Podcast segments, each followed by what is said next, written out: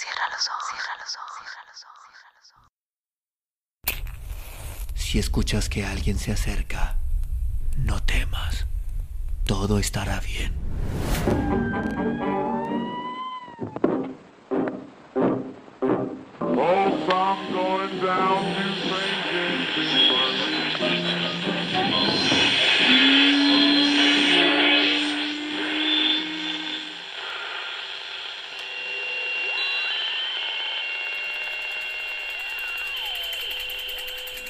Estás escuchando, Crónica, Crónica, Lunares, el lugar, el lugar donde, donde entra por tus entra por tus oídos.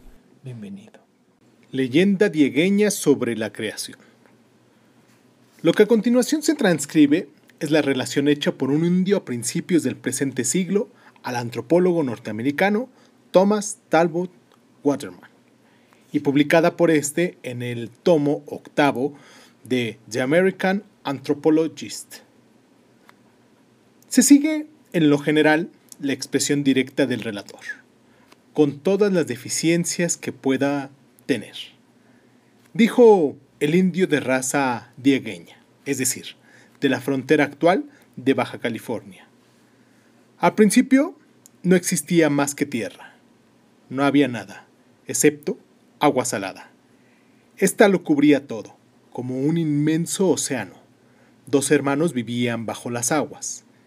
El mayor se llamaba Cheipocomat y el más joven Yacomat.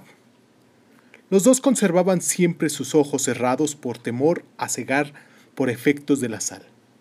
Después de algún tiempo, Cheipacomotomal subió a la superficie del agua salada y miró alrededor. No pudo ver otra cosa que agua. Luego, Yacomat subió también. Abrió los ojos mientras ascendía y el agua salada lo cegó. Cuando llegó a la superficie, no pudo ver absolutamente nada y volvió al fondo.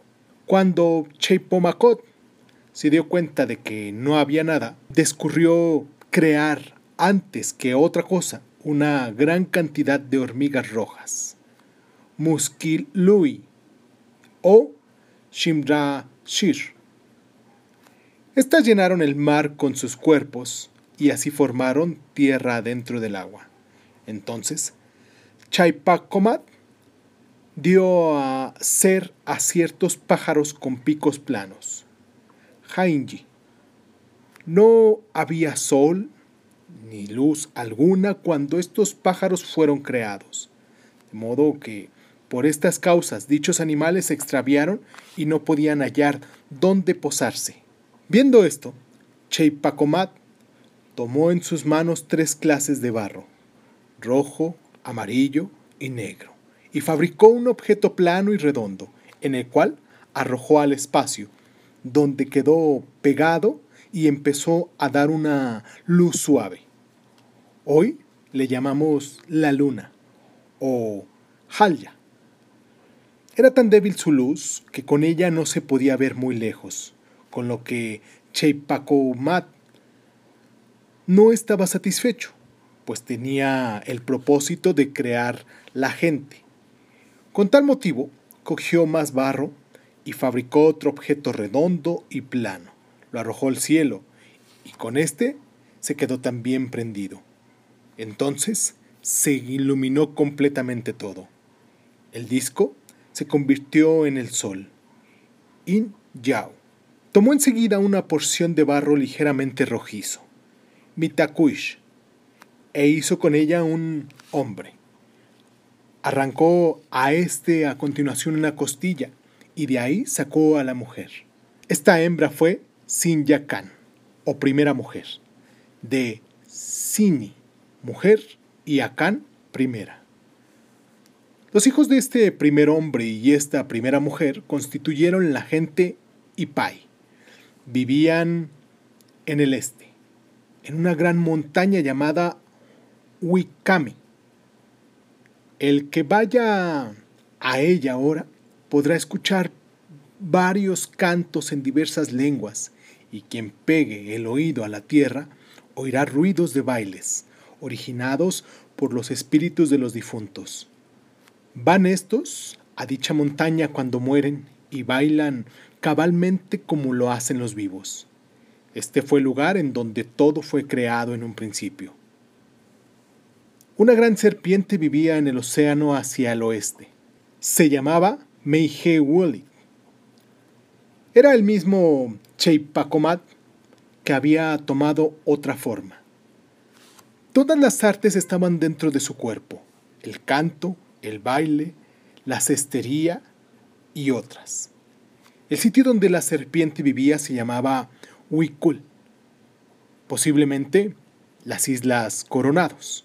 La gente que residía en Wicami quisieron tener en cierto tiempo una fiesta y construyeron al efecto una casa de ceremonias o huequeruk, pero no sabían qué más habían de hacer. No sabían ni bailar ni pronunciar discursos. Uno, entre ellos, sabía más que otros y les dijo que se necesitaba algo más que una casa para que quienes vinieran después supieran cómo divertirse. Entonces, resolvieron todos enviar un embajador a Mexikwult, para lo cual debería un hombre transformarse en burbuja. Así, el hombre que había hecho la anterior proposición se volvió burbuja.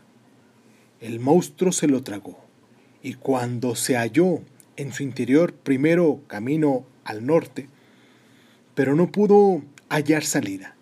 Luego fue hacia el sur, el este y el oeste, y tampoco halló salida.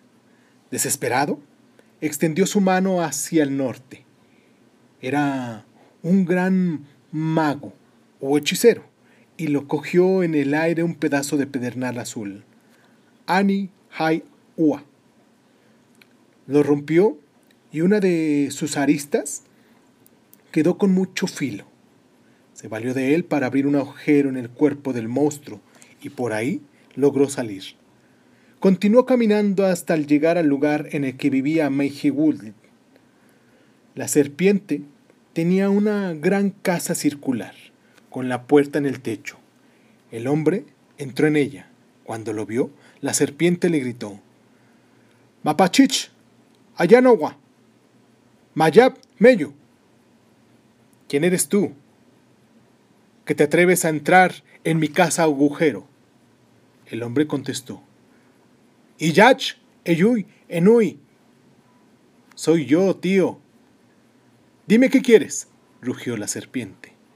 La gente quiere hacer una ceremonia allá, pero no saben cantar ni bailar. Muy bien, dijo la serpiente. Iré contigo y los enseñaré. Ve adelante y yo te seguiré despacio. El hombre emprendió el regreso y el monstruo caminó tras él, pasando de montaña en montaña y dejando una gran raya blanca en todas partes por donde pasaba. Esta raya todavía puede verse. Las gentes de Wikami los esperaban ya con un trecho de terreno despejado la serpiente llegó caminando con la ligereza de un reptil y se dirigió al Wikeruk, casa de ceremonias, en donde metió luego la cabeza y empezó a recoger su largo cuerpo, enroscándose y enroscándose. Pero esta operación no tenía fin, y como esto continuó por mucho tiempo, la gente se asustó de su inmenso tamaño, por lo que echó fuego encima de la casa y quemó al monstruo. Al echarle el fuego encima, reventó y toda la sabiduría que llevaba dentro se esparció en el exterior. Cada tribu tomó alguna cosa para sí. Por eso, una tribu tiene el baile del gato montés, otros el del huequeruc, y otros son buenos para el baile de peones. Algunos prefirieron ser hechiceros, kitseyi, y otros, aunque no muchos, oradores. La cabeza de Meijeyuit se convirtió en ceniza, pero el resto de su cuerpo volvió al este, mas no muy lejos, hacia el río Colorado, hay una cadena de rocas blancas. Es su cuerpo.